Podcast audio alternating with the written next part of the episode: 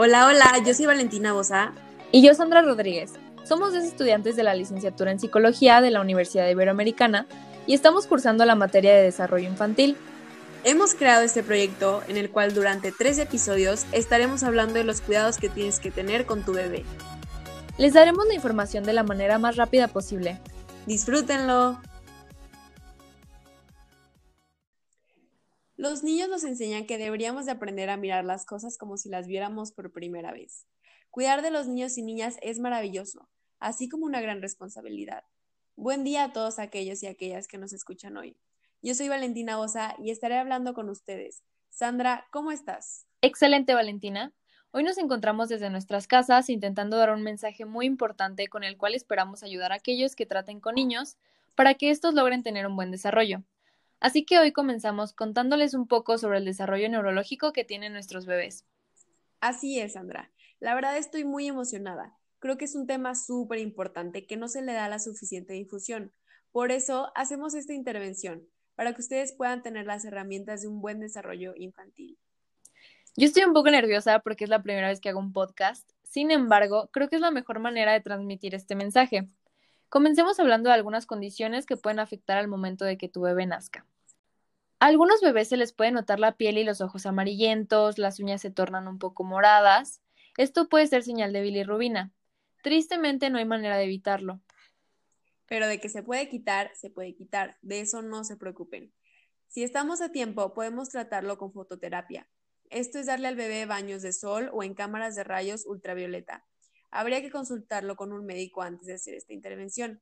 En casos más graves, se aplicaría la transfusión exosanguínea, en la que se le cambia completamente la sangre al bebé. Esto puede ser muy común para que estén al pendiente de sus nenes. Sin embargo, no solo se basen en lo que decimos, forzosamente necesitan intervención médica. La siguiente condición de la que hablaremos será la plagiocefalia.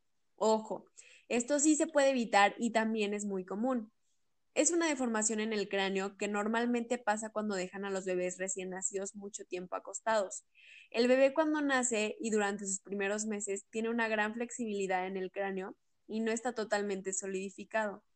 Hay una zona como la mollera que aún no se cierra del todo, pero cuando dejamos al bebé acostado mucho tiempo, ya sea en la cuna o en la silla porta bebé, hace que se deforme el cráneo o pierda su forma natural.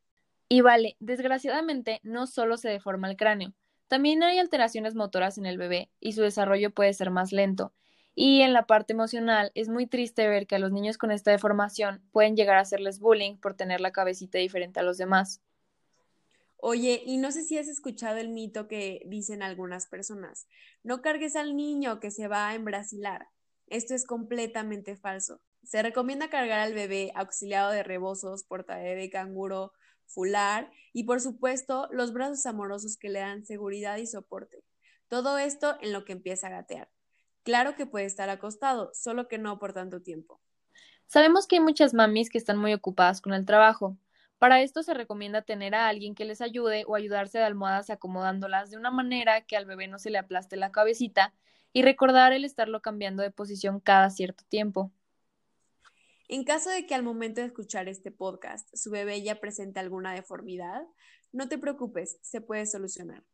Para que la cabecita vuelva a su forma original, será necesario un casco especial, el cual tienes que mandar a hacer con un médico. Este casco tiene almohadas especiales que aprietan la cabeza del nene y la ayudan a regresar a la forma correcta. Por último, les hablaremos de otra deformación del cráneo, la cual no se puede evitar, ya que está ligada a factores genéticos o problemas en el parto. Se llama craneosinostosis. Sucede porque se cierran antes de lo normal las articulaciones fibrosas que hacen que el cráneo sea flexible, como hablábamos hace rato. Estas causan la deformación en el cráneo, la cual es muy específica en estos casos. Para que entiendan un poquito mejor, el bebé llega a tener un alargamiento significativo en su cráneo, abultándose en la frente y en la parte de atrás, o en otros casos hacia los lados, pareciendo que el cráneo tuviera una forma triangular. Solo se puede solucionar con una cirugía de por medio. Recuerden que necesitan valoración médica, ya que, como toda cirugía, puede ser peligroso. Bueno, con esto concluimos nuestro primer episodio. Qué rápido, ¿verdad? En el siguiente estaremos hablando un poco más del lado emocional, para que estén al pendiente. Esperemos que lo hayan disfrutado y que tengan mucho cuidado. No olviden dejar sus dudas y comentarios en la página de Facebook para poder retomarlos. Un gusto informar contigo, ¿vale?